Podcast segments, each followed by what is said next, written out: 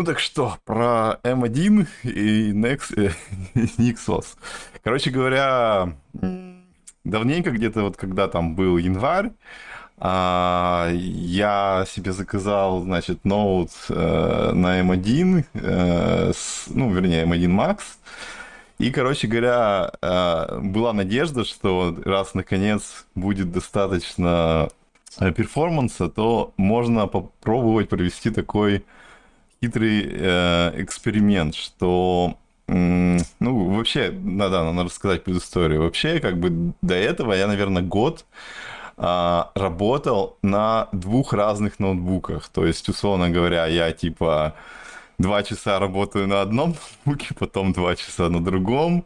Э, И так длилось довольно длительное время. И, короче говоря, от этого у меня куча всяких головников было, связанных с тем, что на одном что-то не... Ну, а, операционки разные. На одном Mac, на другом Ubuntu, и все время там какие-нибудь конфиги на, на одном надо сначала на одном поправишь, потом хочется на другой перенести и тому подобное. И были, ну, короче, в общем, даже если ты там синхронизируешь через а, облака эти конфиги, они все равно... Ой, а, извиняюсь. А, да, э, в общем, если они даже синхронизируются через облака, все равно получается, что из-за того, что разные операционки, там нужно какие-то свои костылики делать под каждую, и, в общем, большой гемор.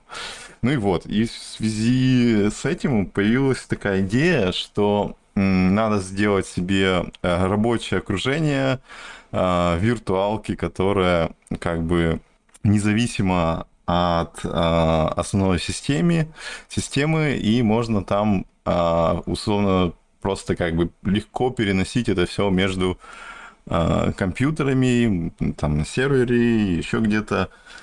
Вот.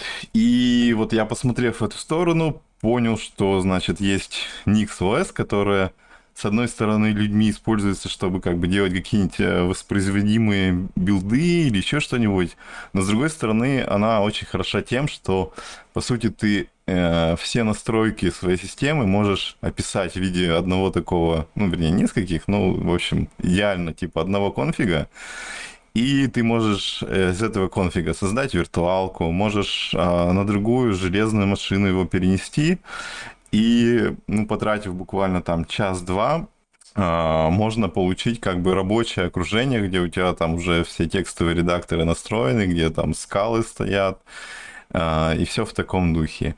Ну и вот, и под эту идею я заказал, значит, э, новенький Mac, а, и попробовал это все на практике.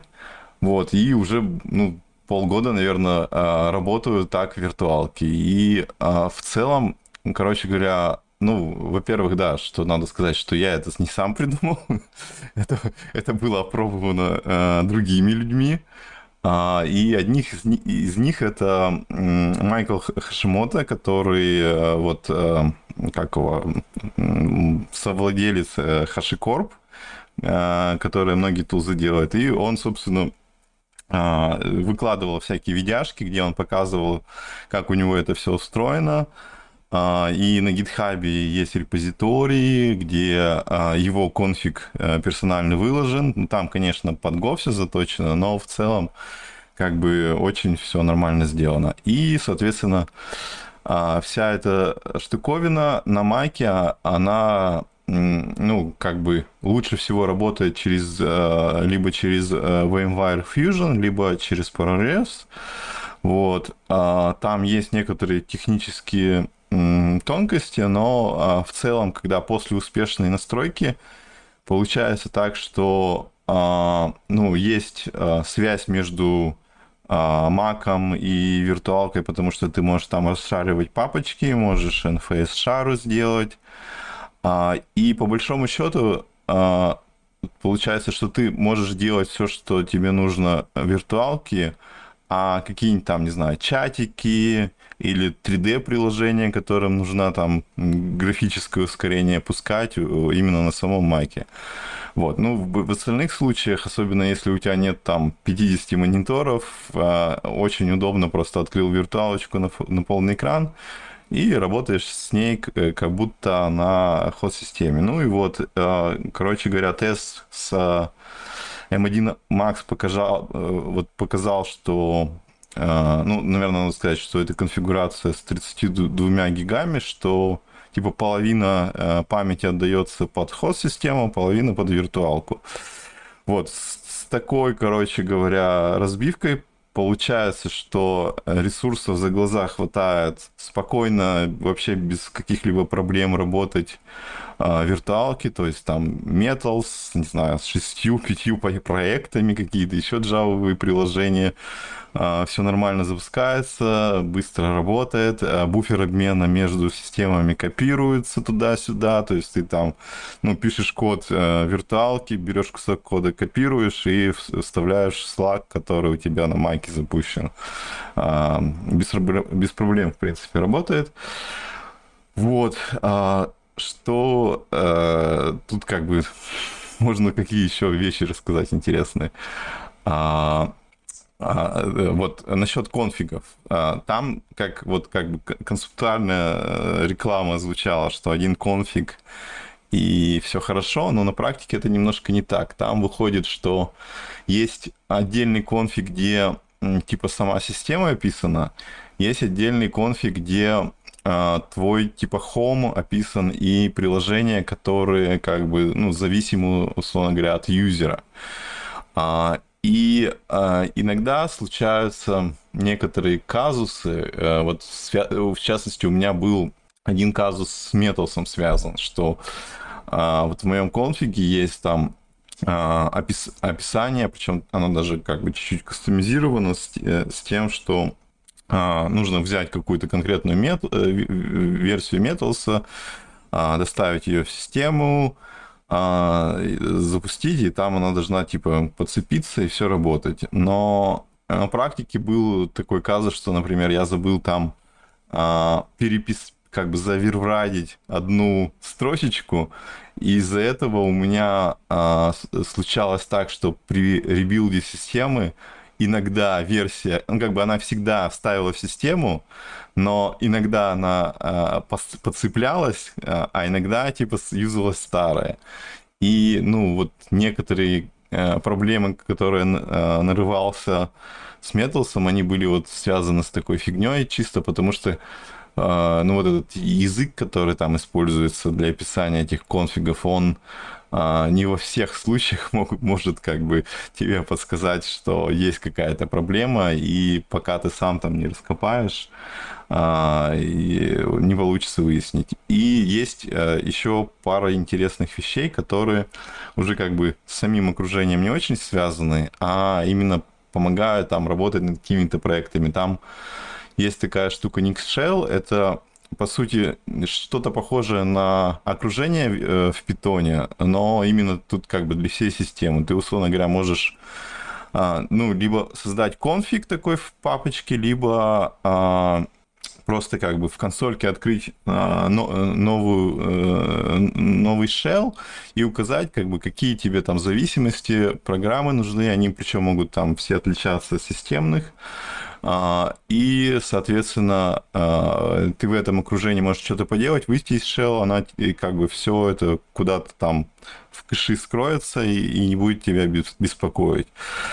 А, и, ну, вот я, например, такую штуку делал просто конфиг, чтобы запускать Intel J идею, потому что ей там нужен какой-то свой GVM, и лучше его как бы описать как отдельный конфиг. Вот. И, в принципе, есть еще другая подобная штука, называется Nix Flakes. Это а, что-то такое, типа, более современного аналога, где, типа, все не надо явно описывать, но после того, как ты файл сохраняешь, там появляется отдельный, типа, файл лог, в котором прописаны хэши всех зависимостей конкретных версий.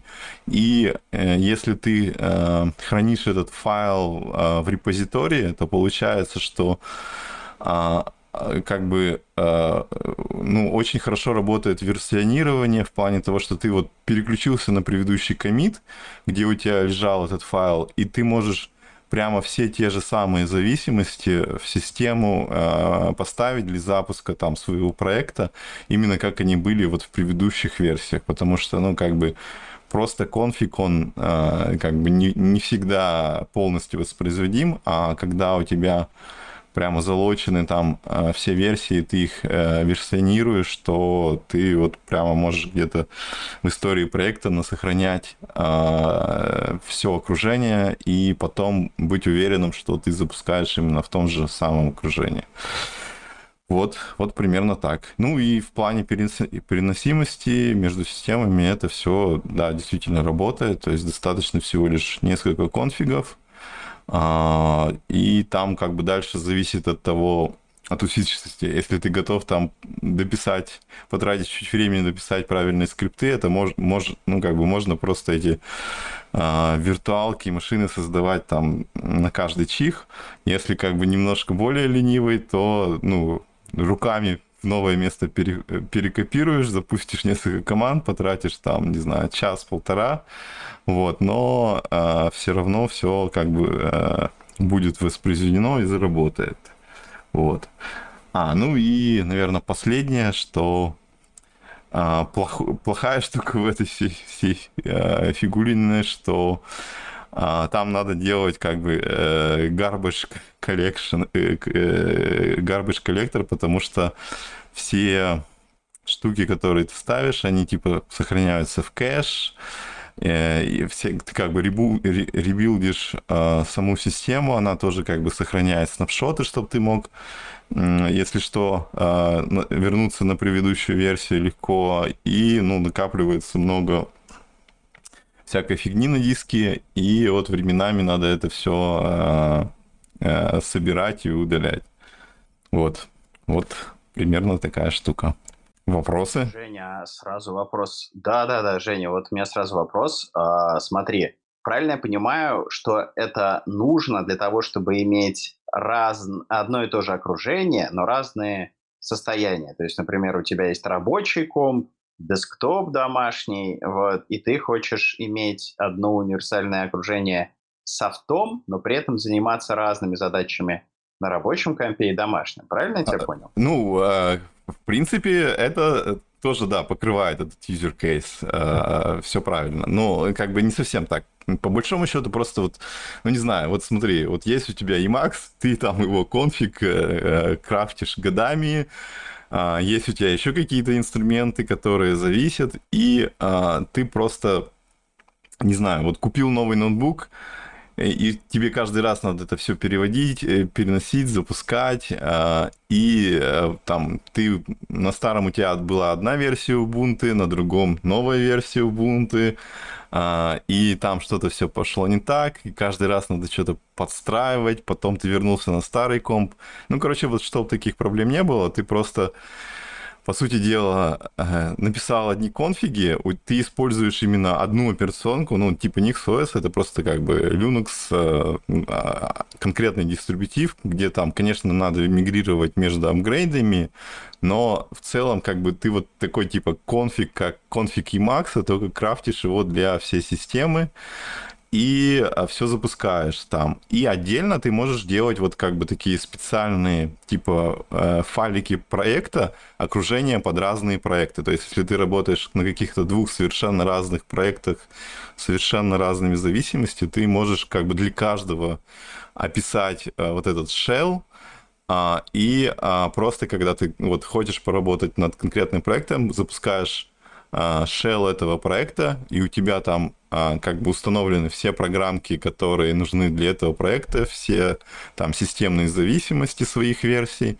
и ты спокойно можешь работать а, в этом окружении, хотя у тебя там тут же в другом терминале может быть совершенно другой проект, где там совершенно другие системные либы, и как бы, ну, очень легко между этими переключаться, но самая большая засада во всех этих штуках это как в Emacs, что очень большая кривая обучения, потому что там, э, ну, просто дофига всего. Во-первых, свой язык, свой пакетж менеджер, э, свои штуки поверх этого менеджера, э, и, ну, как бы, условно говоря, вот я полгода как бы живу в этом, а, я, конечно, ленюсь и там сильно не разбираюсь, но я еще, наверное, половину всего вот этого, что нужно как бы для ежедневных нужд, по большому счету не освоил, потому что, ну, то есть я нас как бы покрыл свои задачи, мне хорошо. Если что-то там случается, что-то непредвиденное, ну, мне приходится тратить время, читать документацию, читать там какие-то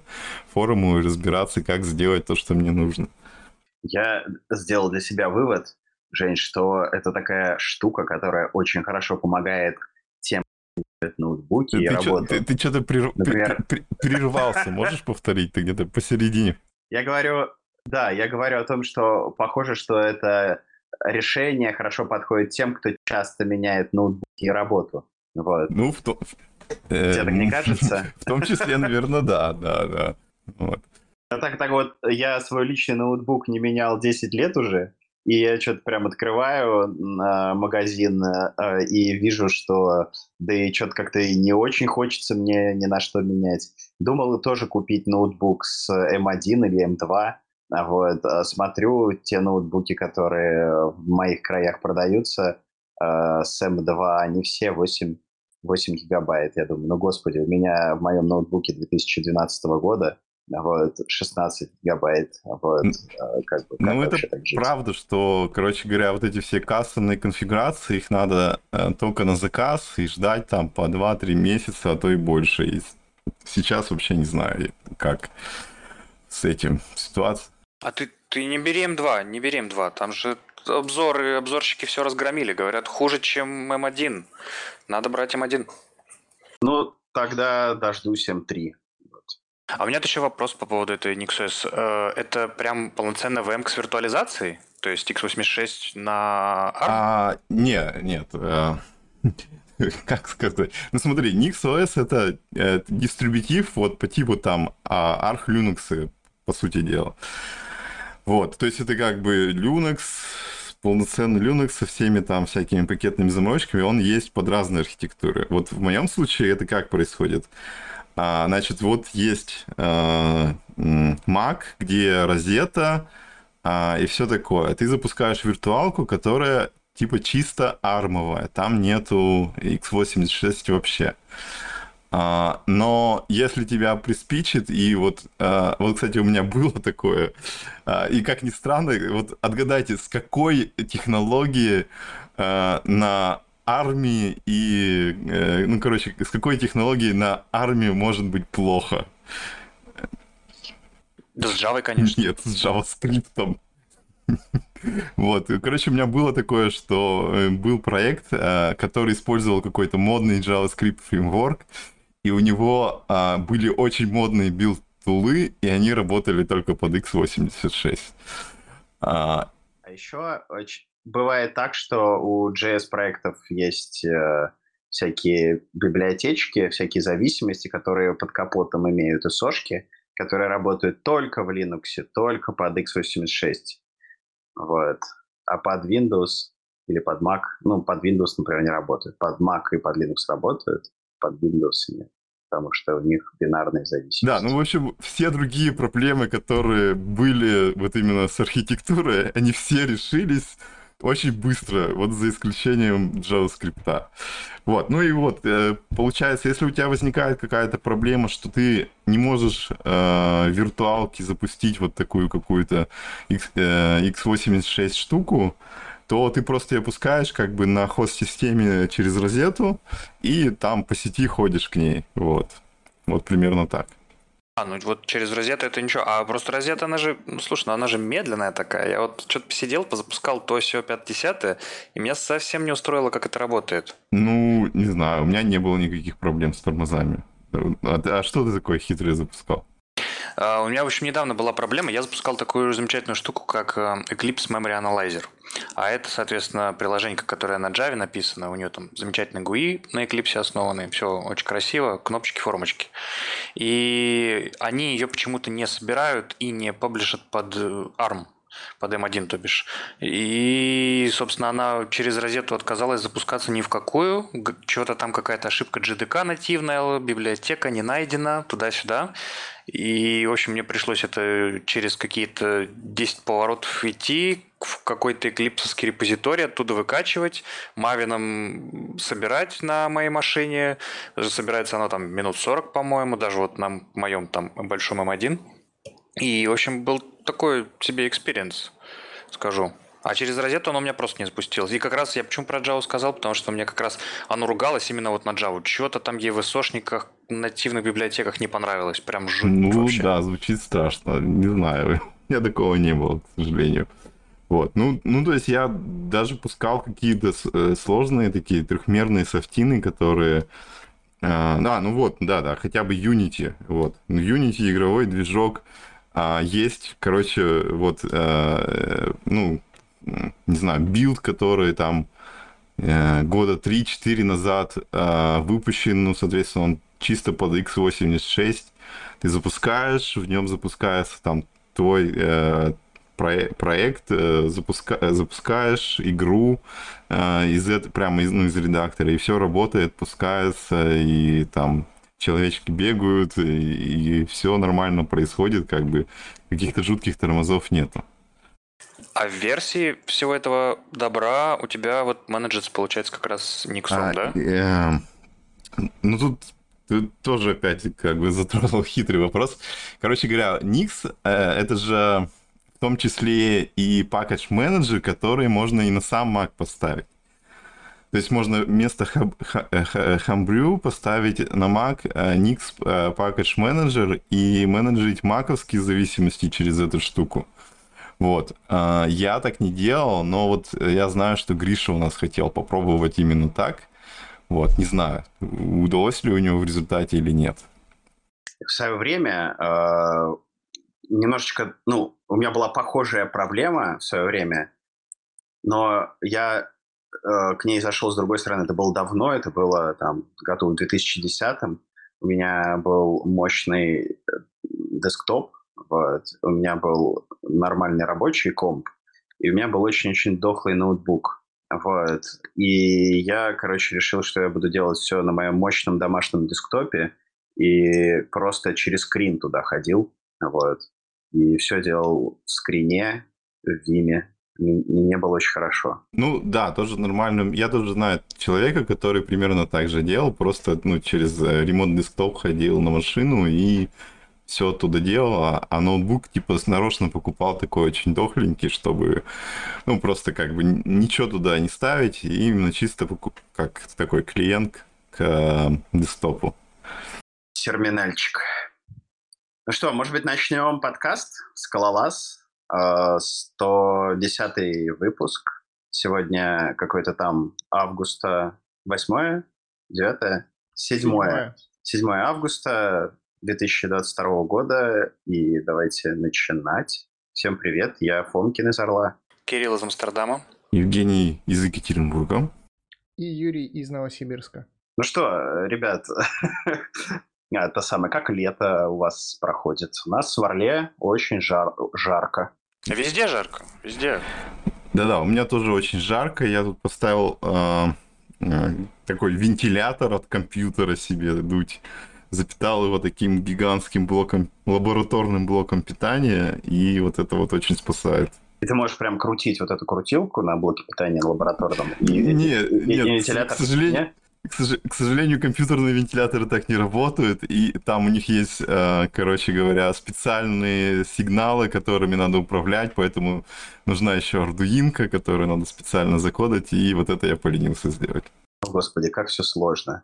А я, это самое, я тут переехал со своей большой квартиры, в, котором у меня, в которой у меня был кабинет свой, и я переехал там, теперь я работаю со скалистами. Вот, я хожу пешком на окраину города, там, короче, в Большом Человейнике мы сняли квартиру, вот, и, короче, работаю там с, со скалистами с видом на яблоневый сад с 14 этажа. Это восхитительно. А еще там есть кондиционер. Вот, и поэтому вообще прохлада и кайф. Жень, когда ты сказал про компьютерный вентилятор, я почему-то подумал, сразу у меня в голове нарисовалась картинка, что ты вытащил кулер, который на ЦПУ стоит, это башня такая большая, и она на тебя стоит и так дует горделиво. А ты как в Титанике стоишь, и у тебя волосы развиваются. Ну, почти только обычный корпусный вентилятор. Еще, если сильно думаешь, можно это самое голову термопастой смазать и сверху присобачить будет охлаждать. Да, будет очень дорогое удовольствие. А, Перейдем к первой теме про Zio 2. Да, кто уже пользовался Zio 2? Прям на продакшене, Ну, хотя бы, хотя бы так. под одеялом. Ну, я не знаю, как кому нравится. Тут дело вкуса. Кому-то под одеялом, кому-то над одеялом. А что там самое большое, расскажите? Я вообще Zio не пользуюсь, я далек от Zio. Я только слышал, что там какой-то интеллектуальный искусственный интеллект теперь 3D куда-то перекидывает туда-сюда. Ну, э, в том числе, хотя это, ну, мне показалось, что это не очень интеллектуально. В общем, э, на мой взгляд, основные отличия следующие. Убрали э, необходимость ходить за зависимостями для блокинга, да, то есть блокинг, э, всякие там э, clock, random, все это теперь встроено, то есть оно есть по умолчанию, и тащить зависимости на blocking, например, теперь не нужно. Оно просто работает. То есть ты можешь как бы без environment дополнительного вот, просто запустить какой-то blocking task. Это очень удобно. Это первое отличие. А второе отличие встроили прям в Zio, встроили Zio Magic, вот, и теперь очень удобно делать провайд. Ты просто делаешь провайд, перечисляешь там лейеры, и оно волшебным образом само э, выстраивает граф зависимости, и оно работает. Вот. И это, конечно, очень здорово. То есть э, не надо таскать блокинг, вот.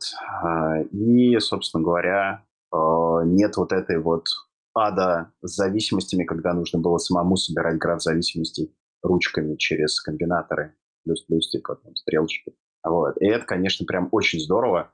Ну, переделали, естественно, э, синтаксис, вот, то есть поменяли название функций везде. Ну, в общем, по ощущениям стало значительно, знач, значительно приятнее работать. Вот. Логирование встроенное в Zio 2. То есть можно, можно Вот. даже не выбирать логер теперь.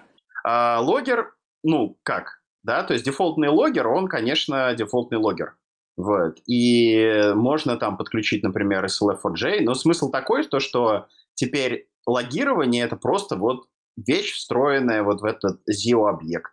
Ты можешь написать там ZIO log info и, соответственно, залогать инфо. Вот. С поддержкой структурированных логов и вот этого всего, что мы любим. Мне Вот. нравится, как это звучит, нравится, звучит Да, удобно. ну оно звучит оно здорово, на практике оно все-таки требует, например, ручного допиливания. То есть вот, да, э, сам по себе логер по умолчанию поддерживает структурированные логи. Но если ты хочешь Logstash, да, то есть если ты хочешь логи в JSON, ты можешь, например, подключить э, SLF4J логер, да, интеграцию, и подключить там вот этот вот э, logstash encoder, да, для SLF4J. Вот. И вот в такой комбинации структурированные логи из ZIO работать уже не будут. Вот. А структурированных логов для ZIO 2 логинга я что-то как-то не нашел, которые бы прям давали э, JSON. Вот. И я решил, что проще как бы самому написать э, лейер, который будет э, заниматься логированием. Ну, то есть использовать интерфейс ZIO-шный, да, э, и ну, уже как бы сериализовать эту JSON самостоятельно. А вот этот вот Zio Magic и его встраивание, это как ты изменила или придумала новый механизм внедрения зависимости? Потому что я помню, так, я краем глаза что-то задевал, даже в первом Zio там они несколько целых механизмов придумали и все никак не могли определиться, а какой же из них истинно верный. Вроде как сейчас сделали тот самый истинно верный, и он действительно выглядит куда лучше, чем было раньше.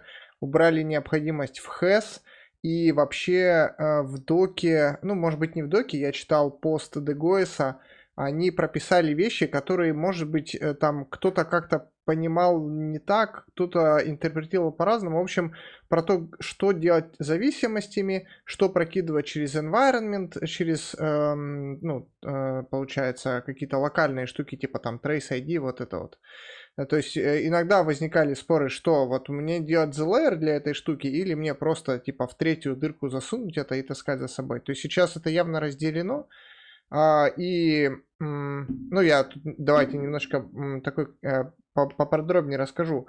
То есть эм, в приложениях, по крайней мере, вот я уже так, не знаю, много лет пишу. Обычно же как делается? Делаешь трейд, и у него методы описываешь, и потом реализация. Может быть, еще дополнительная там какая-нибудь тестовая реализация, или бывает две продакшн реализации, там, не знаю, писать файлик, писать куда-нибудь на ходу.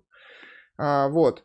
И вот такие компоненты, они э, рекомендуется делать через LR, и они делают внедрение зависимости через конструктор. То есть фактически вот этот макрос, который э, встроен в Zio 2, э, ты можешь э, описать компонент в виде класса, у него будут параметры конструктора, и Zio это съест и сам подставит. То есть тебе не нужно писать э, там, как э, э, создавать а, новый инстанс э, вот этого класса. Слушай, Юр, ну, по-моему, все равно сделать. нужно сделать from function, да, то есть ты описываешь ну, понятное дело, то есть ты как бы должен просто сказать, Zio, сделай свою магию. Не-не-не, имеется в виду то, что в provide ты не можешь просто запихнуть конструктор. Вот, в provide нужно пихать the layer, а layer надо все-таки изготовить, и то есть ты все равно нужно написать там типа final var там layer равно the layer from function и Э, передать apply от кейс-класса компонента твоего.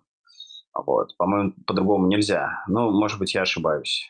Ну, на слух я сейчас это не смогу э, у себя в голове скомпилировать, но, короче, значительно упростилось. То есть раньше было больше приседаний, больше какого-то бойлерплейта, стало проще. Вот, а все, что не компоненты, то, что вот не имеет там интерфейса и реализации, вот это все рекомендуется уже таскать с собой в виде третьей дырки, в виде там всяких вот Trace ID, я не знаю, там э, класс, еще какие-то, в общем, ну вот штуку, штуки, которые таскаются за собой э, в третьей дырке. И, кстати, на эту тему э, есть очень важная вещь, которую ты, Алексей, не упомянул, но которая, для, на мой взгляд, очень важна, это то, что отказались полностью от The Managed, то, что в а, да, да, да, да, ресурс scope, называется. Scope. И полностью, да, и решили эту вещь сделать просто на ZIO, но чтобы э, разрулить вот эту проблему, что нам нужно после того, как что-то там э, сделается, какая-то работа, сделать какую-то какое-то закрытие ресурса, решили сделать это вот благодаря третьей дырке, сделали просто э, scope, э, то есть когда ты ресурс открываешь, у тебя появляется в третьей дырке вот этот скоп, ты с ним работаешь, когда из него выходишь, из третьей дырки он исчезает. На мой взгляд, это просто супер крутое использование э, третьей дырки, и это именно то, что делает Zio, ну, скажем так, изящным, что ли. То есть в, в Cats Effect э, мне очень э, бывает иногда так, ну, непонятно. Вот тут мне нужно что-то открыть, а потом сделать какой-то клинап, не делать это на IO или на ресурсе, потому что вроде как это можно и там, и там сделать. А, и, в общем, возникает какая-то такая вот путаница, а когда же какой использовать э, механизм. А тут э, эту, этот вопрос просто убрали. У нас есть единый механизм ZIO, и благодаря э, третьей дырке ты можешь, если хочешь, сделать закрытие Слушай, ресурсов через... согласен с тобой, вот прям именно Очень это изящно. слово хотел сказать. Это прям безумно изящно, это красиво, это просто вот класс. Вот. А, а по поводу Trace ID, ну, слушай, а тебе не кажется, что его как раз вот лучше таскать через логонотейт? Вот, то есть ты просто делаешь логонотейт, а дальше уже логер, Logger сам как бы этот Trace ID везде подставит. Ну, я говорю не то, что про э, именно логирование Trace ID, а вот, например, а, HTTP запрос тебе пришел, и ты хочешь потом за собой айдишник какой-то таскать. Вот, и э, еще тоже, может быть, немножко повторюсь про метрики логирования, и вот это вот все, я бы это назвал продакшн штуки. Потому что одно дело, когда у тебя есть какая-то библиотека, которая там на каких-то конференциях выглядит прекрасно, э, и на каких-то Hello World все изящно, а другое дело, когда ты приходишь в мир суровой, э, сурового продакшна, и тебе вот эти вот красивые, э, не знаю, трех-пяти строчники, где ты там можешь тредами как-то ворочить файберами, тебе все это нужно обложить метриками, обложить логами, какой-то обработкой ошибок, а что если у нас там что-нибудь отвалится, и все это превращается, ну, в обычный, короче, ужасно выглядящий код. То есть не... Э, именно вот такие продакшн штуки, они очень сильно усложняют код, делают его более громоздким. И очень круто, что чуваки из ZIO задумываются об этих вещах и как-то, ну, встраивают в свою платформу. То есть, если это делать как-то сбоку, не думать о таких проблемах, то, ну, получится, что потом тяжелее это все доложить, и получится, что код, ну, выглядит вот так громоздко не очень э, понятно, красиво, да, и за шумом будет тяжело разглядеть, а где же бизнес-логика, а где у меня технические детали. Классно, что ребята этим занимаются. Может быть, сейчас это еще на каком-то сыром этапе, но, в общем, это, мне нравится. Сырой этап. Zio 2 — это самый мачурный вообще подход к экосистеме скала вот за все время ее существования, на мой взгляд, потому что вот Zio 2 мне прям вот напомнила experience э, работы со спрингом, да, то есть я периодически с грустью вспоминаю Java, где просто все есть, где мне каждый раз не нужно ничего переизобретать, я просто там обвешиваю функции, методы аннотациями, типа там «сделай мне, пожалуйста, ретрай», там три раза вот с таким-то вот тайм-аутом, вот таким-то образом, чтобы он рос, да, сделай мне, пожалуйста, там, типа вот такую обработку, такую обработку, вот сделай мне такую метрику, я просто это аннотациями все указал, и оно работает. Вот Zio вот об этом, обо всем помнят по-моему. Это очень здорово. Кстати, я пощупал метрики местные, они тоже довольно хорошие, но э, сыроватые, потому что, например, плагин, который умеет выгружать метрики в Prometheus, он, э, ну, тупо как бы не был собран под Zio 2. Вот, и мне пришлось скопипастить целиком этот плагин к себе в проект и запускать оттуда. Но после того, как я скопипастил, все начало работать очень хорошо. А касательно экосистемы Zio, насколько движется в этом плане в, по отношению к второму релизу? Потому что очень часто слышны различные недовольства, что, дескать, вот из ZIO HTTP какой-то бедненький, и большинство библиотек под эгидой ZIO там чуть ли не один несчастный readme файл репозитории имеют, и вот это вот все. Ну, тут такое дело, ZIO экосистема, а, значит, ZIO HTTP тут, тут по-моему, даже говорить не о чем, это просто это поделка просто убогая какими-то, ну, не буду ничего плохого говорить про авторов, но, в общем, есть такое ощущение, что они вообще плохо понимают, э, как устроен HTTP. У меня сложилось такое впечатление. Вот, а, то есть это просто плохая обертка на днете. Вот, а вроде как такое ощущение, что они постарались, да, то есть все ребята, которые работают над SEO-системой, постарались синхронизировать вот свои активности и, и примерно одновременно выложить ZIO 2 версии всего. Вот. Ну, по крайней мере, у меня такое ощущение. Хотя я из всей ZIO экосистемы пользуюсь только ZIO. А я правильно понимаю, что сейчас еще какие-то, не знаю, многие или, ну, какие-то точно open source проекты переходят под эгиду ZIO? То есть, например, Quill какой-то, насколько я слышал, может быть, еще что-то? Про Quill я тоже слышал, но про другое нет. А кроме Квилла, я, я вот кроме Квилла ничего не слышал. А да. все остальное они, получается, как-то сами переизобретают, да? Там есть какая-то своя реализация чтения конфигов, насколько я слышал, и там реализация для чтения из кавки, правильно? Поправьте. Да-да, для кавки свое. И для gRPC вроде как свое. Есть либо для кавки. Хотя да. ни тем, ни другим я не пользовался. На самом деле, э, изначально посыл был такой, что мы сделаем э, все а, скажем так, заново по-нормальному на вот этой новой трехдырочной базе. Но по факту, например, Zio Kafka это просто, короче, э, не знаю, 60% функциональный клон FS2 Kafka, который там 80% клон Aka Streams Kafka, который Alpaca Kafka типа, стал.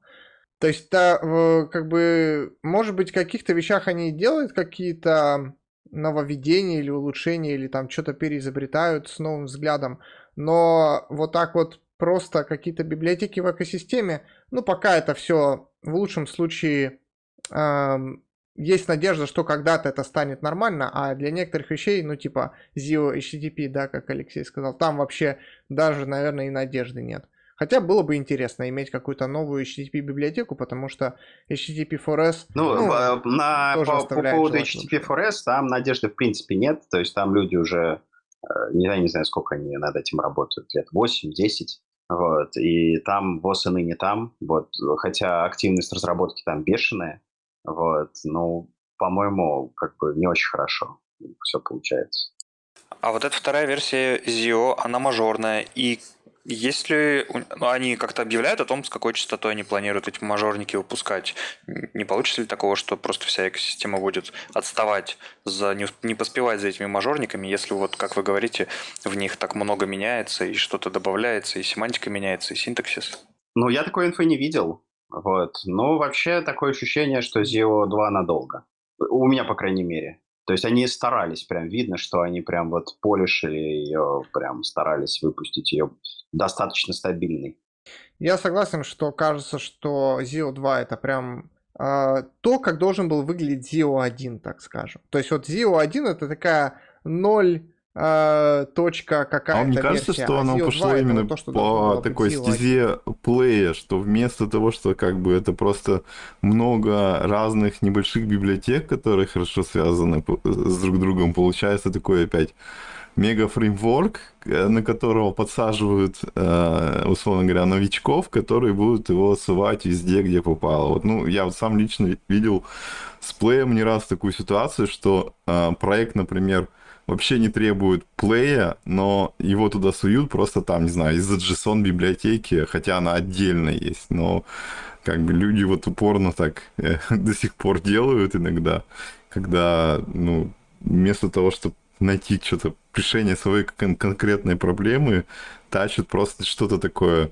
знакомое, что со всего все, как бы, условно говоря, начинают. И вот как бы интегрируют вроде все это в одну ZIO и постепенно куда-то вот, мне кажется, в то же направление пошло немножко.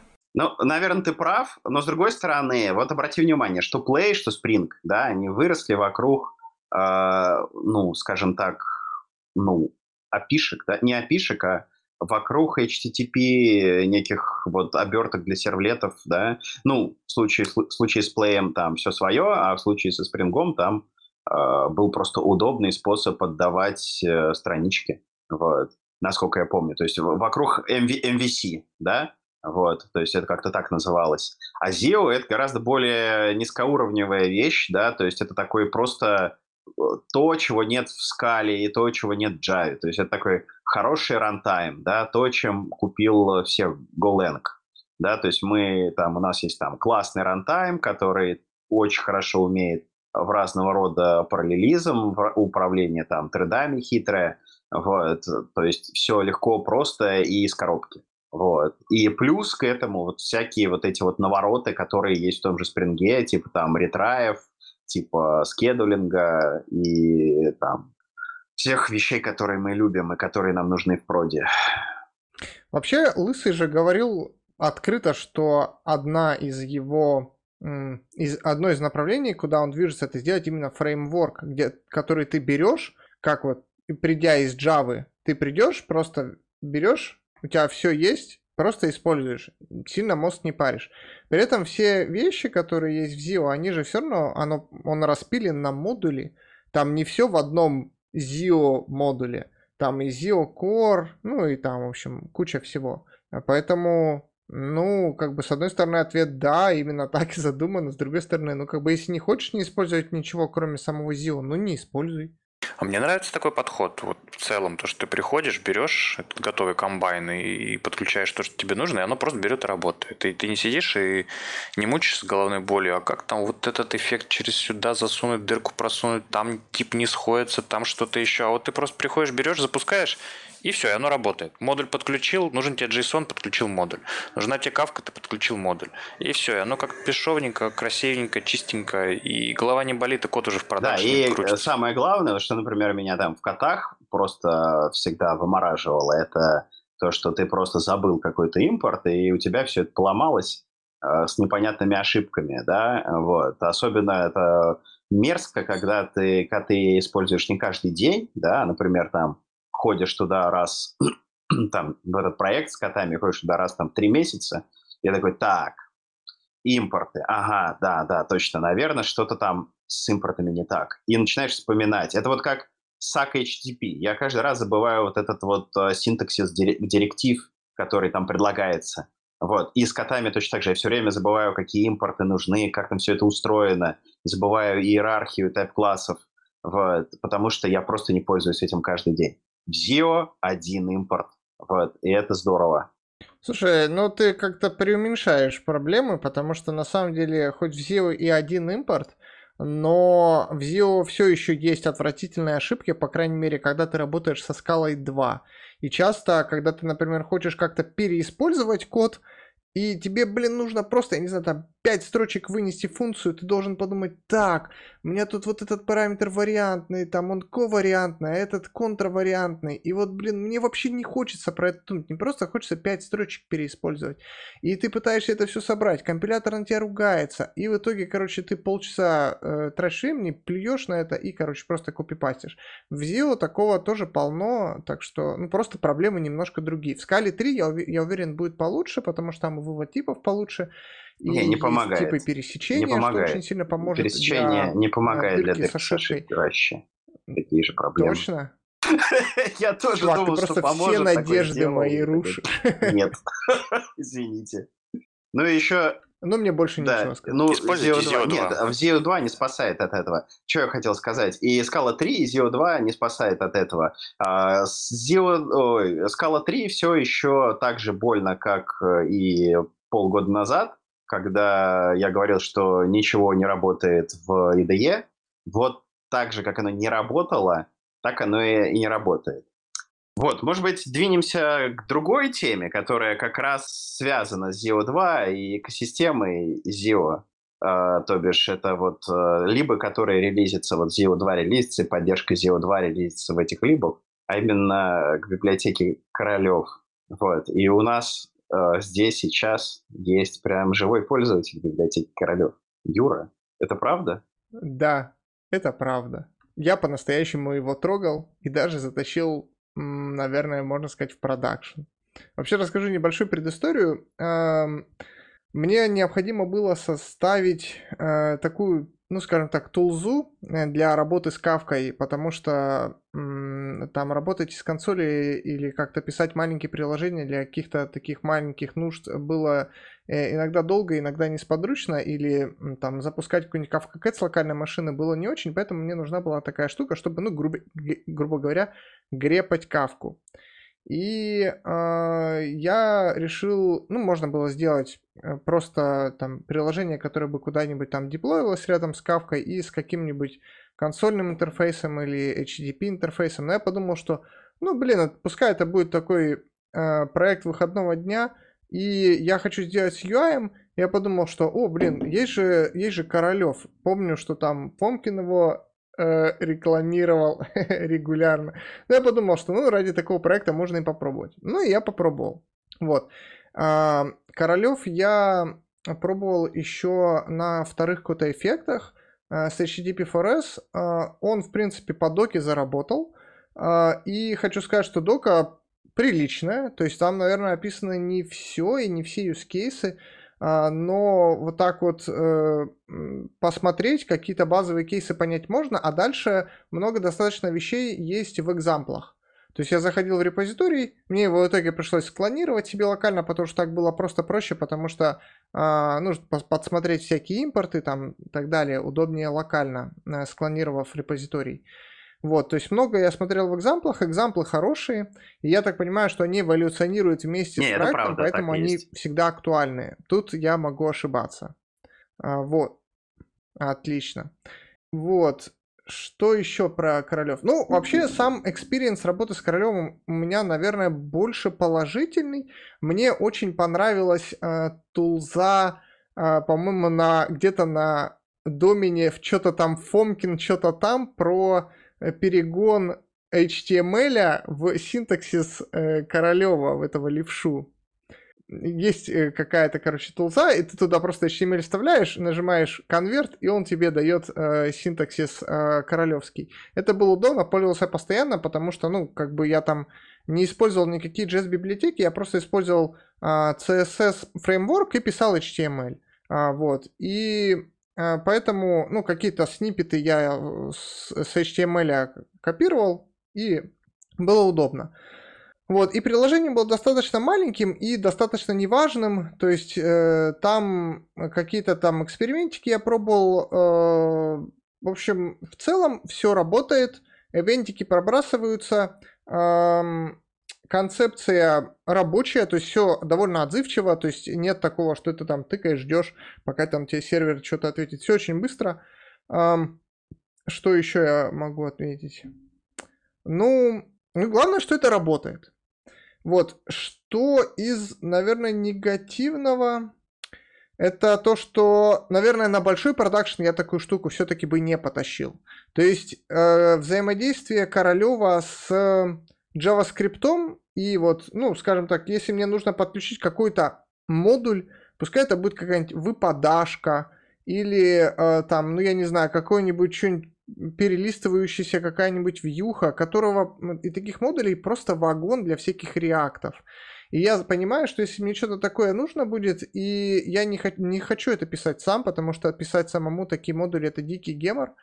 И, ну, такое просто не подключишь в Королеве. А веб-компонентами, ну, честно скажем, никто не пользуется. Вот, то есть, может быть, там есть какое-то совсем небольшое их количество, но, в общем, на, на широко они не распространены. Поэтому, ну, для такого небольшого проекта я заюзал, было прикольно, все работает. Ну, может быть, с какими-то сложностями я там столкнулся, но они все оказались разрешимые. Эм, все, в общем-то, ну, прикольно. То есть для маленького локального проекта я рекомендую. Особенно если вы имели опыт с React или React подобными библиотеками, то есть концепция там в принципе та же самая, ну, я, и я, она Я дополню, ну, рабочая, что все-таки есть огромные библиотеки веб-компонентов. Вот, вот, например, вот этот э, гугловский Material Design, это все веб-компоненты, то есть Uh, то есть прям есть очень такие мачурные большие библиотеки веб-компонентов, и при желании их можно uh, компанить с Королевым, да, вот это будет не то, чтобы прям тот самый Королев, который я продаю, да, когда страница загружается мгновенно и не ест, э, не ест память, но все же это как бы, ну, если обязательно нужно, очень хочется там каких-то навороченных компонентов, то можно подключать вот, и пользоваться ими из Королева. Вот. А, и, ну, вот у меня, и у меня сейчас тоже просто Королев на проде, вот, в очередной раз. вот, проект с большим количеством UI, очень тяжелого, очень сложного UI, то есть там страницы там с э, десятками, сот, сотнями тысяч дом элементов, вот, и как бы оно работает весьма неплохо. Вот, и там в ближайшей версии как раз я там выкачу кое-какие оптимизации, и оно на гигантских страницах будет работать еще лучше.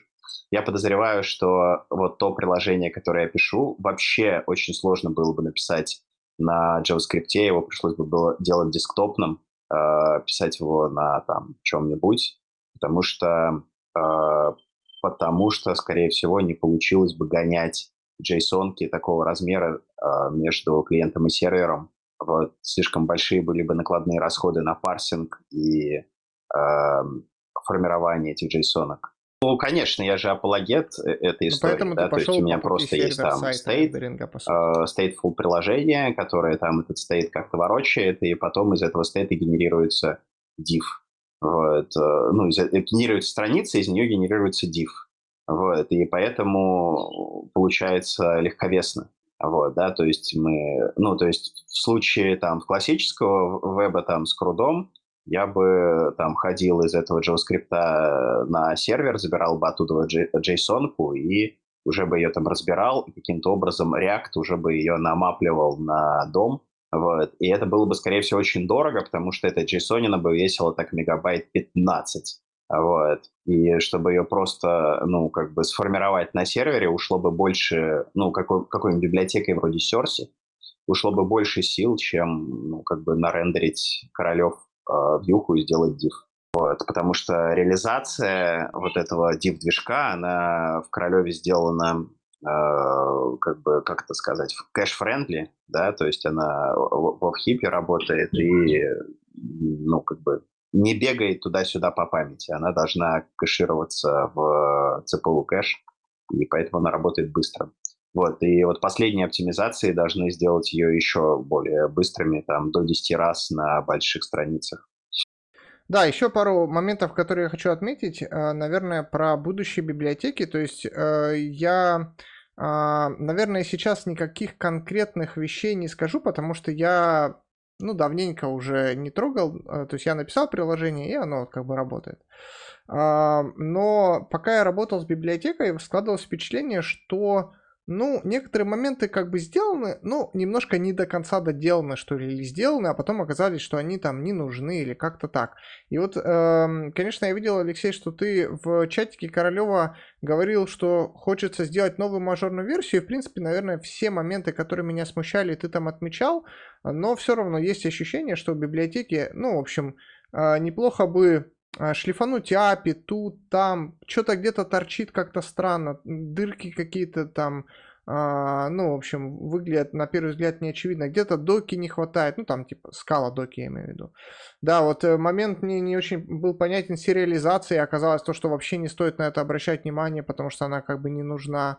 Вот, но если не нужна, зачем она вообще есть? Ну, в общем, какие-то такие мелочи, которые тут и там вылезают. Но ну, ничего ты прав. Но, а, в принципе, библиотека уже не новая далеко, добавляют. да, то есть, э, то есть это, ну, 6 лет ей, вот, и те идеи, которые были изначально там по задумке по API, да, они оказались, ну, не то чтобы плохими, да, да, да, где-то, то есть э, угадали, где-то там правильно сделал где-то я, угадали, вот, где-то а где-то там неправильно совсем. У Королева уже был один редизайн э, библиотеки сразу прям после там первого релиза, да, то есть то, что я выпустил в самом начале, оно там через пару релизов оказалось не совсем самосто... состоятельным, вот, и прям после этого, ну, то есть последние пять лет API почти не менялось, вот. То есть там изменился DSL немножко, после перехода на 2.13. Вот. А, но как бы вот именно идейно он не менялся вот все эти пять лет. Вот. И да, похоже, пора там навести порядок, переписать многие вещи, сделать более опрятно. Вот. Как-то так. А такой вопрос да, да, совершенно верно. Да-да, Юра говорит. На самом деле там просто можно некоторые вещи упростить или выкинуть. Ну, я вообще давным-давно смотрел Королев, поэтому уже плохо помню, но ну, а, у меня такой вопрос. А... Не-не, говори. А в случае, если, условно говоря, хочется как-то все-таки разделить работу над эм, приложением между фронтендерами и бэкендерами, насколько как бы сейчас Королев что-то позволяет в этом плане делать?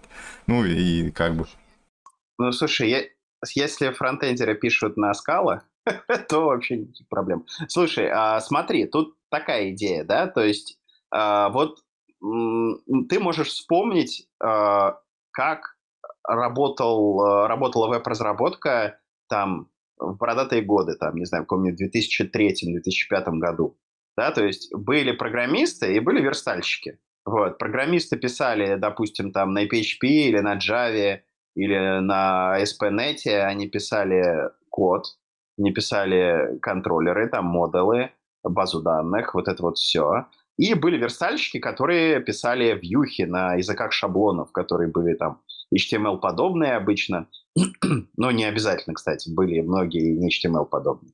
Вот. А, писали шаблоны, и из этого генерировались странички, HTML-странички, которые доставлялись пользователю. Пользователи сжимали на гиперссылки, вот, и серверы генерировали новые странички.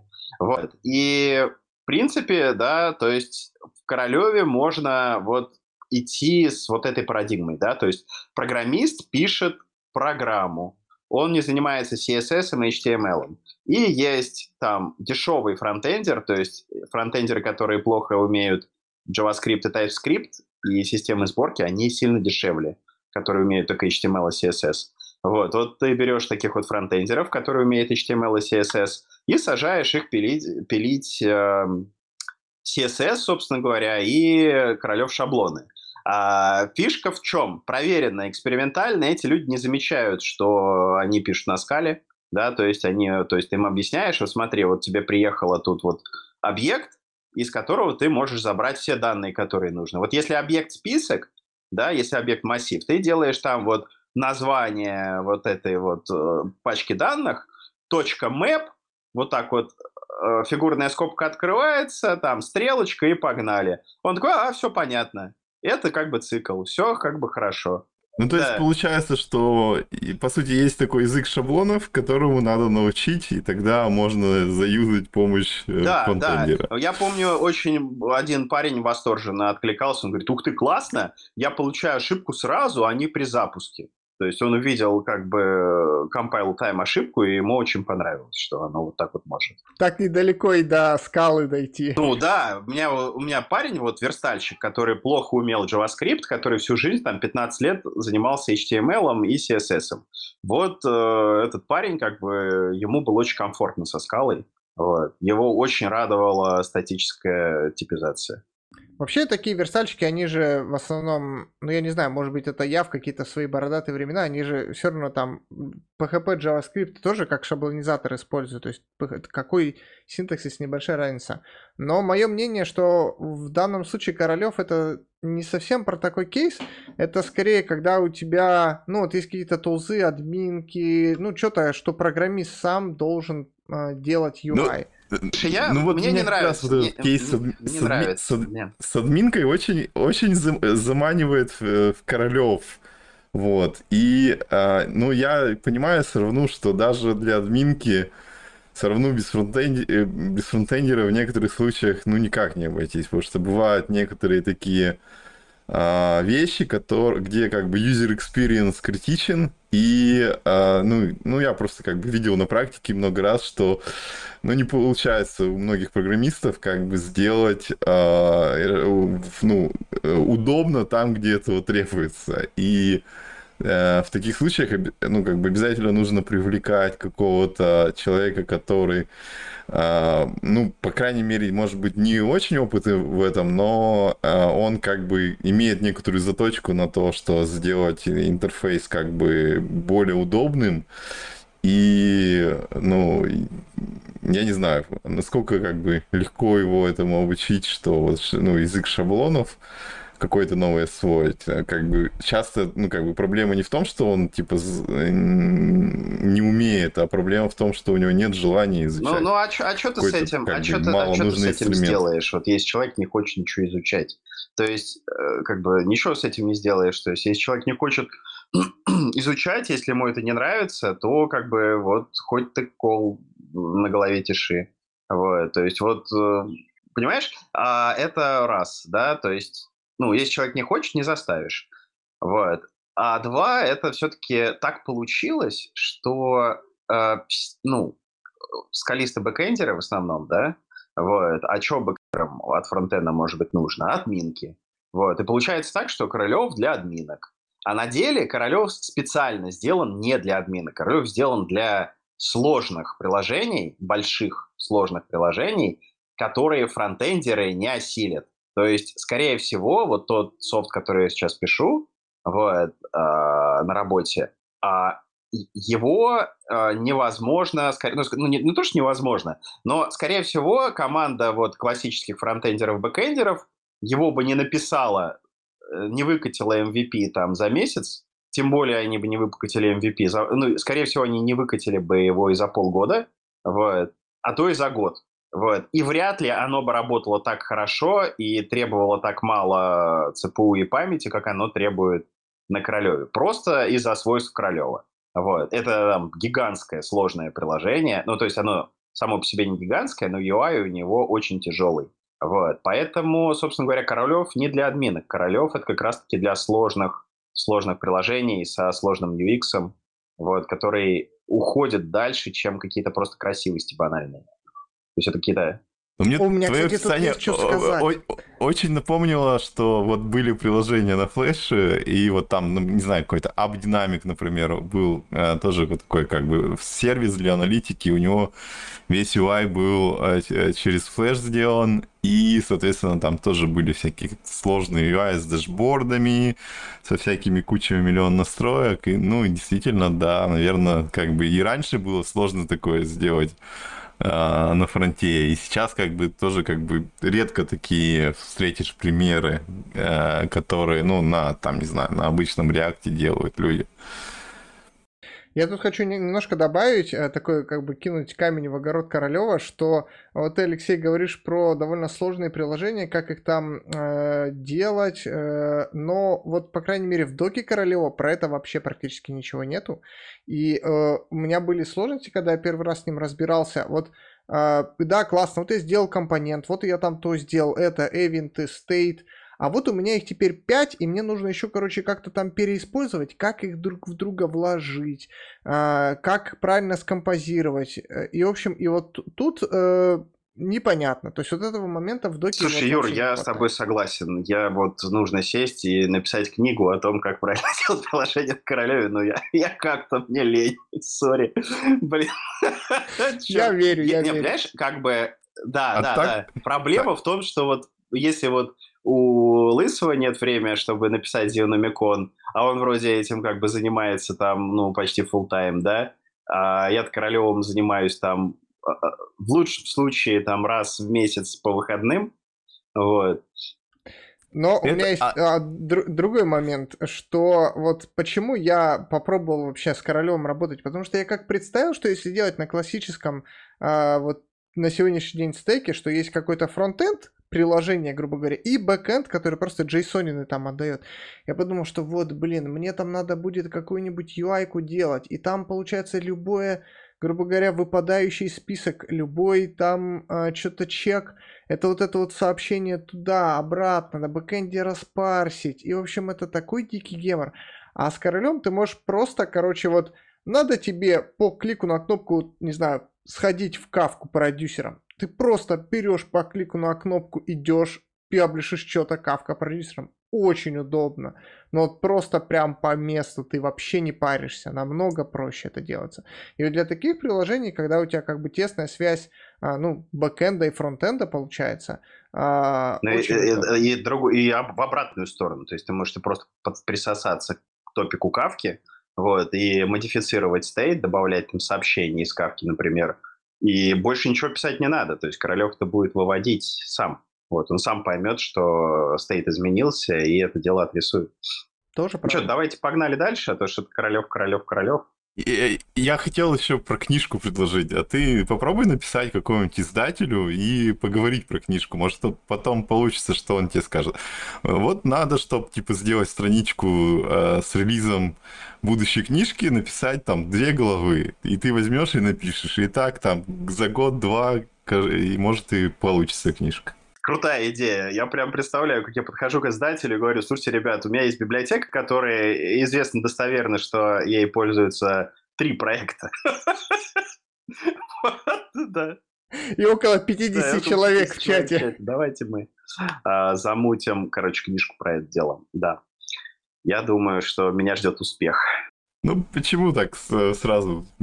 Может, за два года количество юзеров возрастет и все равно выглядишь я, я, думаю, я думаю, что Королев 2 я все-таки протону под JS, то есть это, ну, как бы я скомпилирую его через Scala.js и сделаю просто в раппер э, TypeScript, с помощью которого можно будет э, ну, вызывать это все из ноды, вот, и пользоваться, то есть всеми вот этими штуками, которые были разработаны в рамках Королева, в том числе вот этим быстрым div-движком.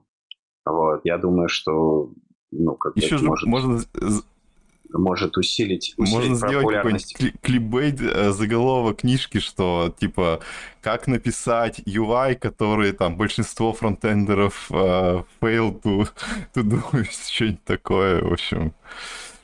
Знаешь, вот знаешь, у фронтендеров жуткое сопротивление, то есть э, вообще не хотят слушать и обсуждать. То есть э, говоришь им, типа, ребята, вот давайте не писать там фронтенд, давайте не писать JavaScript, давайте вот, э, вот все писать вот, вот так, вот, и просто на основе давай не писать JavaScript, как бы стена все, больше как бы тебя слушать не хотят. Вот, то есть вот как- как-то так. То есть фронтендеры не хотят, не хотят по-другому. Им нравится, как сейчас есть. Вот, ну то есть первая стена — это JavaScript, вот, там пол, половину зала встает и уходит. Потом остаются те, которым говоришь, слушайте, ребята, теперь вот тонкий клиент, у нас все на сервере делается. Уходит вторая как бы половина зала. Вот. И остаются там несколько человек, которые, ну, такие заинтересованные, которые задают хорошие вопросы, а потом говорят, ну, блин, ну это все-таки как бы скала, тут, короче, что-то непонятно, ну, короче, пока. Вот как так. То есть фронтендеров сейчас сложно э, переубедить. Вот. Я недавно, кстати, попал на конференцию, таки фронтендерскую. Наконец-то я прошел через программный комитет. То есть раньше мне этого не удавалось, я много раз подавался на разные фронтенд-конференции, и везде мне говорили, ну, слушай, чувак, это какая-то скала, короче, какой-то что-то на сервере, а у нас тут про другое. Вот. И вот в этот раз я прошел на Holy.js в онлайновую секцию, понимаете, да? Вот, э, но прошел. И, соответственно, вот выступил, вот, э, как бы, ну, я не знаю, мне кажется, это был мой лучший вообще доклад за, всю, за все время выступлений, сколько я там выступаю, там, последние семь лет, вот.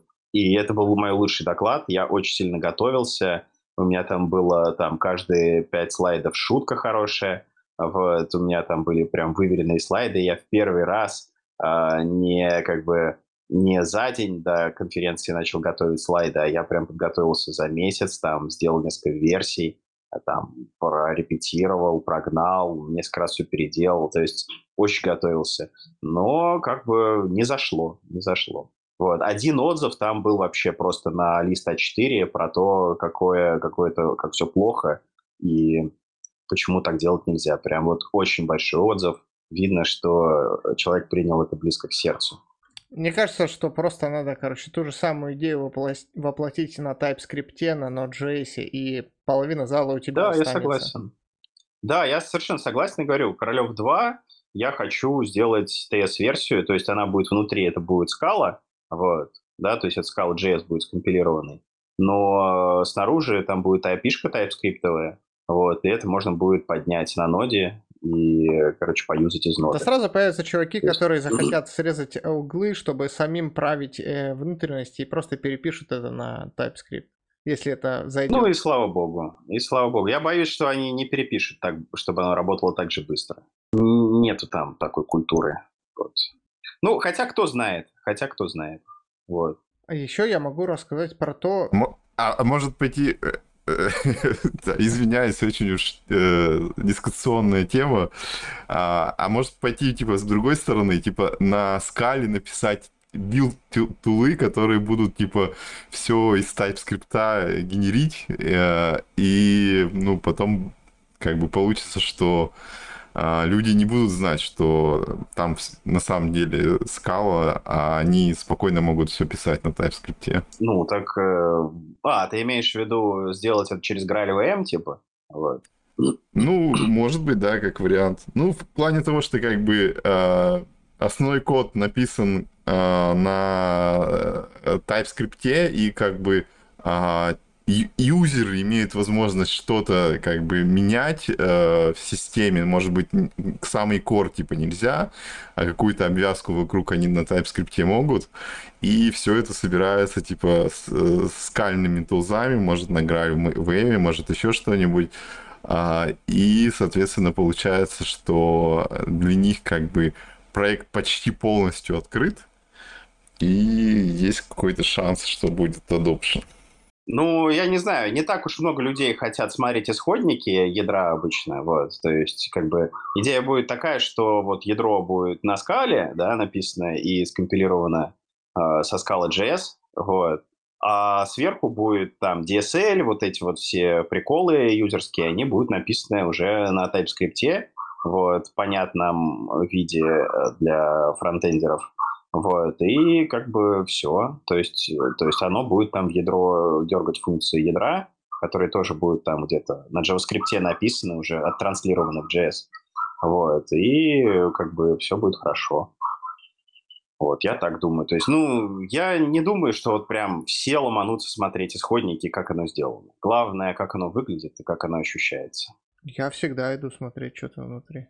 Я не всегда.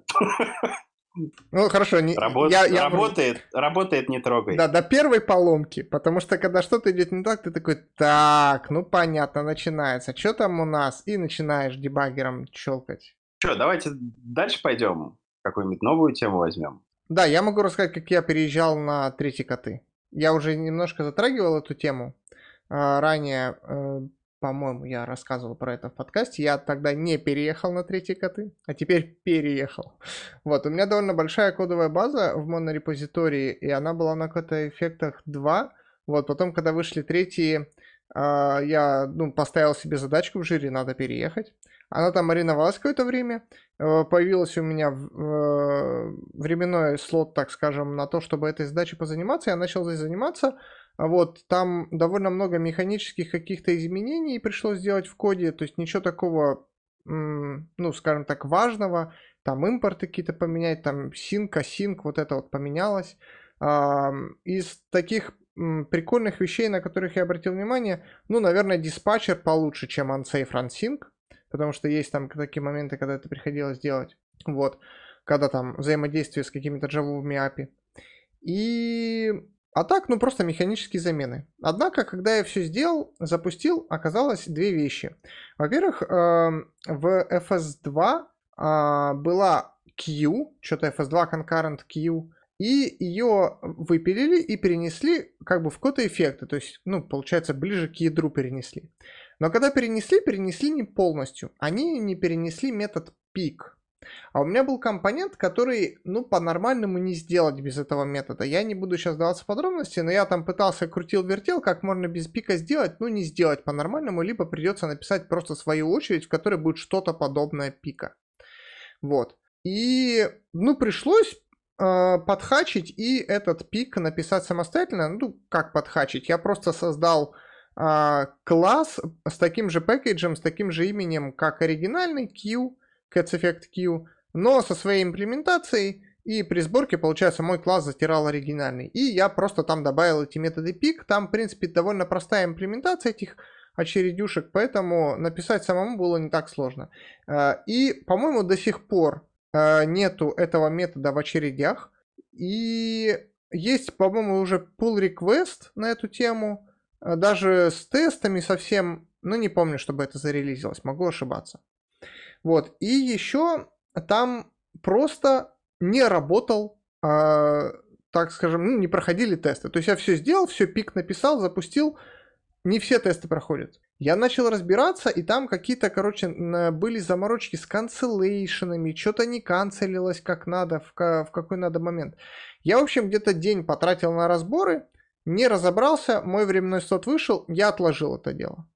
Потом прошло сколько-то месяцев, уже какие-то версии повыходили, повыходили, опять появился временной слот. Я э, взялся, в, э, воскресил старую ветку, заребейсился, там весь э, новый код актуализировал, все заработало. То есть просто с того момента, короче, как я первый раз пробовал и второй раз пробовал, там какая-то была, видимо, бага, связанная с канцелейшенами. То есть у меня просто файберы а, на стримах при, в некоторых ситуациях не завершались, хотя должны были.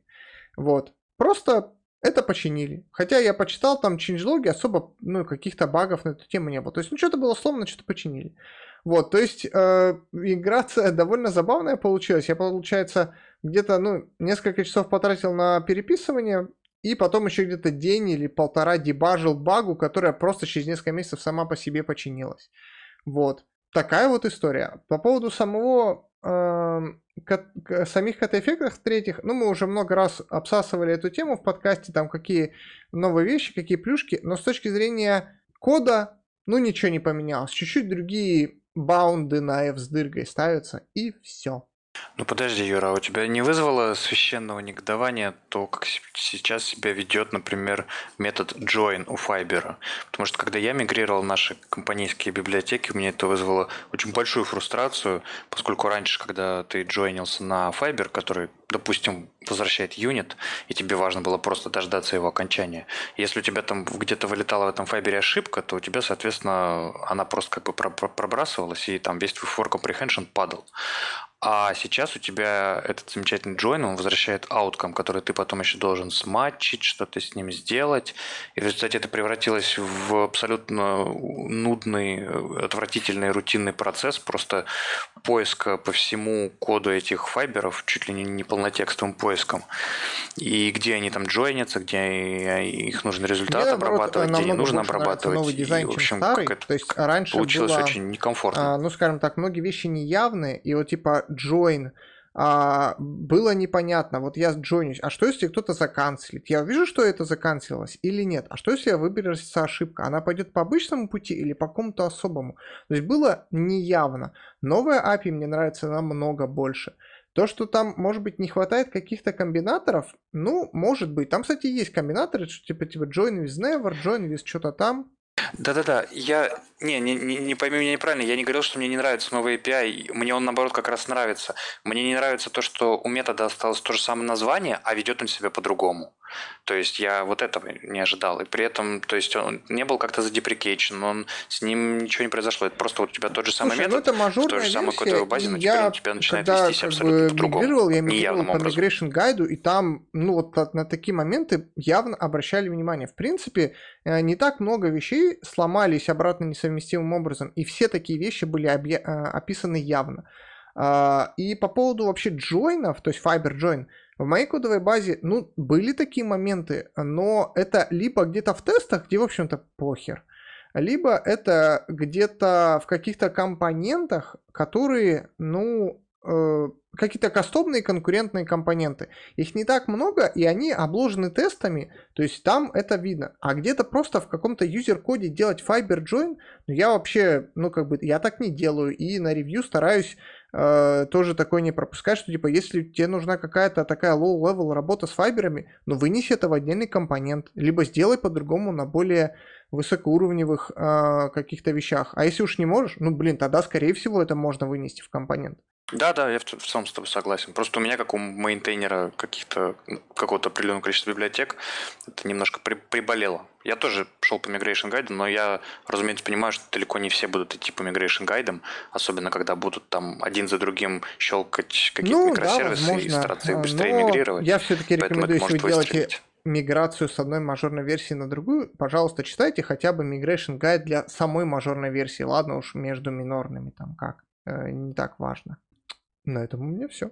Мне, честно говоря, кажется, что нам можно уже и закругляться. А, ну, наверное, да, но я предлагаю, может, обсудить чуть-чуть э, состояние скала 3. Вот там есть такая тема, что а, ну, типа в скала индексе есть уже тысяча скала 3 проектов, ну, лип всяких. А, у кого какие ощущения по поводу а, перехода на скалу 3? Скала индекс жив? Да, да, да. Да, конечно, более, более чем жив, конечно, и здравствует, да. Просто его такое ощущение, что никто его, никто, я не знаю, кто им пользуется, если честно. То есть его иногда рекламируют, какие-то ссылочки куда-то вбрасывают, дескать, вот смотрите, есть вот такой вот скала индекс замечательный. Но я не раз видел, чтобы не я или мои коллеги или кто-то, с кем я общаюсь, чтобы им пользовались, или тем более скидывали ссылки на него. Вот самое вот это важное. Ну, он гуглится, но обычно ты попадаешь на него и ищешь, блин, как отсюда попасть в нормальный GitHub. Ну, то есть он как будто бы такая лишняя прослойка. Ну, у меня был единственный case, когда тебе нужно вот, ну, найти какую-то либу, э, ну, какую-то очень специфичную. И э, в отличие от GitHub, там как бы поиск сразу, по сути, э, фильтрует по, э, по скале, и чуть проще как бы вот пересмотреть э, варианты либо какие тебе попадутся, чем это через GitHub искать. А просто в Гугле пишешь скала, и твой запрос так все ищет. Ну, в Гугле обычно не находится. То есть, если это что-то такое сильно специфичное, в Гугле очень много всякого мусора попадается. В общем... Ну, там, не знаю, какой-нибудь там специфичный алгоритм тебе нужен. Что касается скала 3, а, то кажется, что Восуна не там. Но я уже говорил, что вот у меня, например, я уже давно на скала 3 все перевел, вот, и, так сказать, ну, то есть и там Home Project имеется в виду, и там текущий проект на работе тоже скала 3. И, и идея до сих пор не умеет работать со скала 3 нормально. Например, если ты используешь APAC тайпы, вот, то все ломается. Если ты используешь э, там вот эти вот э, union тайпы, тоже не работает. В общем, э, как бы, ну, если ты используешь Scala 3 синтаксис, то тоже идея как бы начинает как-то подтупливать, как-то забывать чего-то, да, то есть ты где-то что-то поправил, оно не сразу доехало. И, ну, в общем, то есть идея работает со Scala 3 плохо. Вот. А, я знаю, вот, как бы Вадима нет, он большой апологет Металса, вот, но Металс все еще очень бедный, да, то есть и, например, я вот заметил такое, если у тебя проект разломан, да, то есть если у тебя очень много ошибок в нем, а, то, в принципе, на Металсе невозможно работать, он становится обычным текстовым редактором, просто который выжирает а, там 12 гигабайт памяти на небольшом проекте. Да-да, на Metal, э, подтверждаю, на Metalсе секрет в том, что твой проект должен всегда компилироваться. То есть ты должен писать код так, что ты сразу как бы ставишь везде вопросики, и, и он у тебя всегда компилируется, и только тогда все идеально. Ну вот у меня большой рефакторинг с, там, с распиливанием на модули, э, там вот в одном хом-проекте, то есть вот там вот все, вот все разломано, вот реально все. И и это просто невозможно. Я э, это самое просто вот беру, отключил Metals и просто, просто в VS Code э, как бы все, все делаю ручками, и потом как бы, ну, просто компилирую. Вот. Ну, то есть вообще без, без Metals, просто чтобы это мне не выжирало всю память на ноуте. Я тут, наверное, подтвержд... подтверждаю эту точку зрения, потому что я пару месяцев назад пробовал мне нужно было небольшой проект сделать. Я подумал, ну, сделаю вот сразу на скале 3 проект небольшой, поиграюсь, посмотрю, что как оно. В итоге я начал, что-то подключил либо, что-то хоп-хоп-хоп, там не работает, там не работает. Но самая большая а, вещь, которая меня просто выбесила, и после которой я просто откатился на скалу 2 и продолжил нормально развивать проект, это то, что не работает Go to Definition внутри исходников. То есть ты можешь перейти, как бы, не знаю, если ты какой-нибудь ZIO используешь, ты можешь тыкнуть в ZIO, а внутри ZIO ты уже не можешь ни в какие там go to definition прыгнуть. Ну и это все, как бы ты уже никак не можешь пользоваться ни библиотеками, ни смотреть, как там оно все это работает. То есть, по крайней мере, так как я пишу код, я, я пользуюсь этим постоянно. И без этого, ну, просто невозможно работать. Поэтому, ну, вот пока, да, пока а, а, IDE, пока а, идея абсолютно не готова к Scala 3. Ну и, в общем, да, я тоже... Ну, правда, у меня нет возможности откатиться на Scala 2, то есть там слишком много уже написано кода. Нет, в принципе, можно волевым усилием сесть и за пару дней все переписать на обратно, вот, но, ну, как бы хз. Вот, возможно, дело даже не в Scala 3, а в Scala 3 фичах, да, то есть, как бы, если писать на Scala 3 под Scala 3 компилятор, но в Scala 2 синтаксисе, я уверен, все будет работать хорошо идее. Ну, кроме go to definition внутри исходников. А, вообще, а, я бы даже стерпел, что какие-то фичи скалы 3 не поддерживаются идеей. А, потому что, ну, блин, можно включить просто вот там внизу справа вот этот ползуночек, не так сильно ругайся, чувак, я а, буду все равно в СБТ смотреть. Я с этим как бы смирюсь. Но э, Go to Definition меня так канал. Ну, слушай, я вот вроде, у меня вроде работает Go to Definition, то есть я вот по ZIO там навигировался в идее, вроде работает, сказал 3. А внутри, внутри ZIO? Навигировался, нормально. Ну, может быть, уже починили. Когда я, ну, я говорю, это было пару месяцев назад. Когда я пробовал, это не работало, и это было, ну, известной, так скажем, проблемой. То есть я, по-моему, писал об этом в чатике, и мне говорили, что, ну, да, как бы работаем над этим. Но, может быть, починили. А на какой версии ты сидишь, Юра? Я пробовал и Nightly, и обычную, и ни там, ни там не было. Понятно. Ну, ну в общем, да, tooling у еще подтягиваться и подтягиваться, чтобы хотя бы какой-то более-менее приличный девелопер. Слушай, Юра, а может быть ты в идее выбрал вот этот build server protocol, и там, может быть, из-за этого? Вот, потому что вот я знаю, в VS Code вот правда не работает внутри библиотеки GoToDefinition. А это уже починили. В VS Code починили. Ну, ну да, в Metals. Это давно? Ну, еще Вадим рассказывал, что вот он... Ну, в общем, у меня чинил. месяц назад не работало. Вот, то есть Go to Definition в Metals у меня не работал. А в идее работал. Что такое? Показания расходятся. Ну да, да, да. Все ровно наоборот. Я не помню по поводу build-сервера, но, скорее всего, я пробовал и так, и так, потому что я знаю, что иногда... Да-да-да, ведет это тот момент, Ведет который себя надо по-разному. потрогать. Просто иногда идея, в зависимости от того, как, ну, каким образом ты работаешь с проектом. Вот. Ну, по крайней мере, это ощущается так. То есть я не, не, не, не вникал, но кажется, что по-разному работает. Ну, так и задумано, да, по-разному работает, да. Ну что, давайте закругляться. А вывод-то какой? Скалу на скалу ну, 3 переезжаем? Мне кажется, нет? надо переезжать на скалу 3 как на компилятор, но, ну, по крайней мере, хотя бы из-за макросов, да, из-за новых. То, что новые макросы, они очень хорошие. А, кстати, очень круто, вот в Metals, Metals все-таки же понимает макросы хорошо, и он показывает ошибки, связанные с макросом. Это здорово, кстати. Вот, такой прям большой плюс прям вот, э, вот берешь этот провайд из, из Zio 2, и он такой прям что-нибудь ненужное туда написал, ну, то есть добавил что-нибудь ненужное, он такой прям показывает ворнинг, что у тебя лишние зависимости, которые не используются. Это круто. Вот. Ну, в общем, а, да. Я, я, я, кстати, да, э, видел как раз вот у... Э, я, я забыл имя. Влад вроде, который ведет канал на Ютубе, ты к нам приходил. Вот у него видел как раз есть видяшка, где вот эти вот ошибочки показаны. Зиошные. Чего, чего за канал?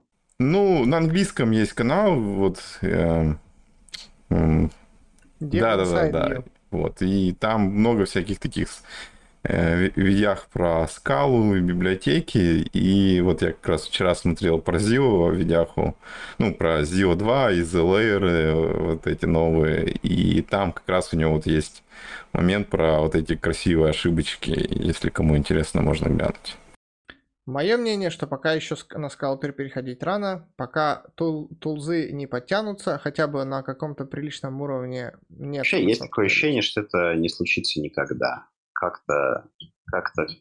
Ну, сейчас Скала 2 на приличном уровне поддержки. И, наверное, даже, не знаю, 5 лет назад она была на приличном уровне поддержки, но Скала 3 еще совсем на раннем уровне. Ну, просто сейчас, э, да, тот, тот же JetBrains не инвестирует в Scala, да, JetBrains раньше инвестировал в Scala 2 и в VDE для Scala 2. Вот. А сейчас как бы похоже, что там как-то все по остаточному принципу делается. Вот. А некоторые вещи, да, там, ну, как бы, опять же, да, не наезжая на разработчиков Metals, вот, ну, кажется, что тоже достаточно долго делают, а, а X еще далек от мачурности. Вот по поводу того, что нету фокуса на... Ну, насчет скалы не знаю, но насчет того, что внутри скала команды фокус на скалу 3 сейчас, и много, ну, Павел Фатин, я могу ошибаться, Э, короче, чувак из команды, которая пишет Scala плагин, он там пишет периодически блокпосты, когда какая-то версия э, и Scala плагина обновляется, и он там довольно подробно рассказывает, что сделано, и всегда он подчеркивает, что мы последние, там, бог знает уже сколько времени, в первую очередь пилим фичи для скалы 3, вот смотрите, мы там то-то, то починили это, улучшили это, теперь понимаем. То есть там работают над этим, но просто я понимаю, что работа большая, и, видимо, ну, они своим Э, короче, путем идут, то есть когда они фактически переизобретают э, компилятор внутри идеи, э, я опять же могу наврать, но, по крайней мере, насколько это я понимаю, э, чтобы нормально все вот это работало, чтобы можно было работать на полу э, разваленной кодовой базе и что-то там хотя бы показывать и не сходить с ума, вот э, по-другому идея просто не умеет. И вот благодаря этому подходу у них есть такие классные ошибки, но при этом им нужно каждый язык переизобретать. ну, вот у, да, удачи им. И это не Было быстро. бы круто, вот, э, если они все сделают и не забьют. Вот. Ну, такое ощущение, что все-таки идея медленнее развивается, чем э, в случае со Scala 2. Scala 2, она как бы, ну, работала. Вот. Ну, ты же понимаешь, что Scala 2, во-первых, как язык была, ну, она постепенно усложнялась, и Scala плагин также постепенно дорабатывался, а тут просто хуп, короче, и тебе нужно под, э, поддержать все старые фичи и еще новые, и еще по-другому работать стало. И, короче, ну, сразу сделать то же самое тяжело.